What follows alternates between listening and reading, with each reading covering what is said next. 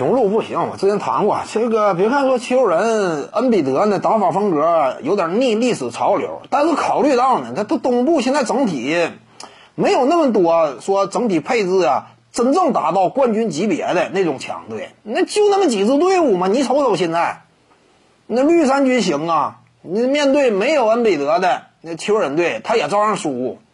这几位都太年轻，或这个海沃德呢岁数大点儿。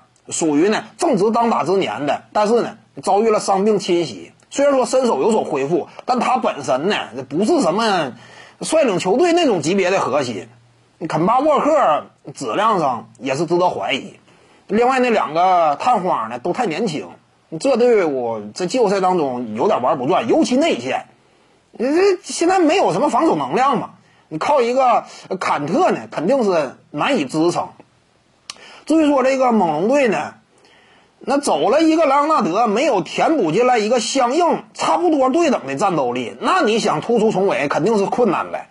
那秋人这块一直在补强，你上赛季对不对？你打成什么样？抢七，你这块走了一个呃主要核心，你没补进来一个，那你再再打呀，那就打不过。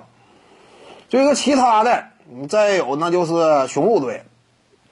雄鹿队就字母哥老哥一个，打到季后赛肯定是个问题。